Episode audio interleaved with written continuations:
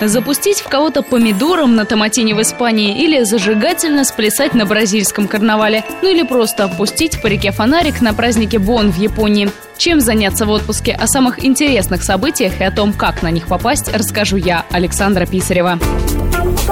Охотники за впечатлениями. Город в огне – это про Валенсию в марте, когда проходит фестиваль «Лас Фарьес». От обитой неприятностей года там, согласно старому преданию, избавляются пламенем. Почти неделю город пылает и грохочет так, что дрожат стекла. Каждый день на главной площади проходят масклеты, пиротехнические шоу. Много дыма и звука, всего 10 минут. Но чтобы увидеть это, места занимают за пару часов. Желающих-то много, каждый год прибывает больше миллиона туристов, да и местные из города уезжают редко.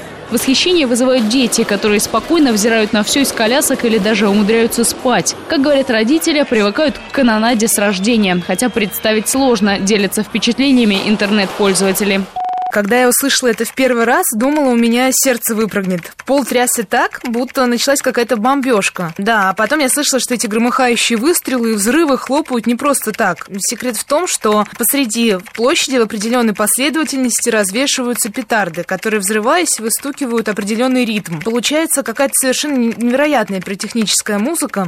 Взрывы пиротехники слышны круглые сутки. Грохот не для слабонервных. А каждый день в центре начинается праздничное шествие. Но карнавальные костюмы, как говорят, тоже не снимают с утра до ночи переодевается все население города. Кстати, в толпе туристов валенсийцев можно узнать сразу. Они разодеты в национальные костюмы и ходят в них всю неделю. Причем женщины и девочки меняют свои платья несколько раз в день. Так положено. Смотреть на действо принято так. В одной руке горячий шоколад, в другой – чуррос. Национальная сладость из теста, покрытого шоколадом. Главный символ этих дней, конечно, сами фая, особые куклы. Заказывают и делают их определенными сообществами, которые тоже называются фая. Подчас не детских размеров, некоторые в несколько этажей. Величина кукол зависит от того, насколько респектабельные люди входят в фаю, делятся на форумах.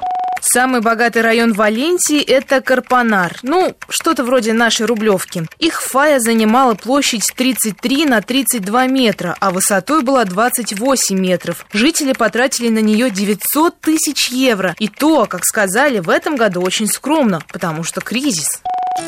Кукол конструируют целый год из дерева, воска, картона и других горючих материалов. Даже привлекают особых специалистов. Получаются настоящие произведения искусства, целые скульптурные группы с идеей и обязательно с юмором. Всего 350 фигур. Ночью, накануне фестиваля, пока никто не видит, их расставляют в парках и на улицах. А на утро все жители и туристы замирают в восхищении. Вдоволь полюбовавшись, голосованием выбирают одну. Ее помилуют и отправят в музей. Остальным красоваться всего пять дней. В полночь 19 марта их всех нещадно сожгут. Прощаются с ними как с родными, пишут в сети те, кто это видел.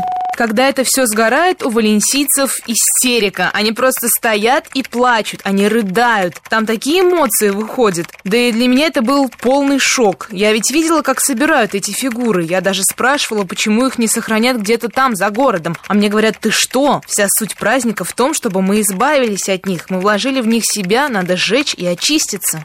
Наверное, единственные, кто не участвует в отмечании, это пожарные. Им приходится быть сверхбдительными. Но за годы научились праздновать без последствий. Дома укрывают огнестойким брезентом и поливают водой.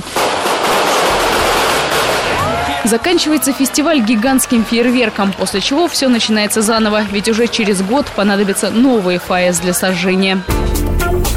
Охотники за впечатлениями.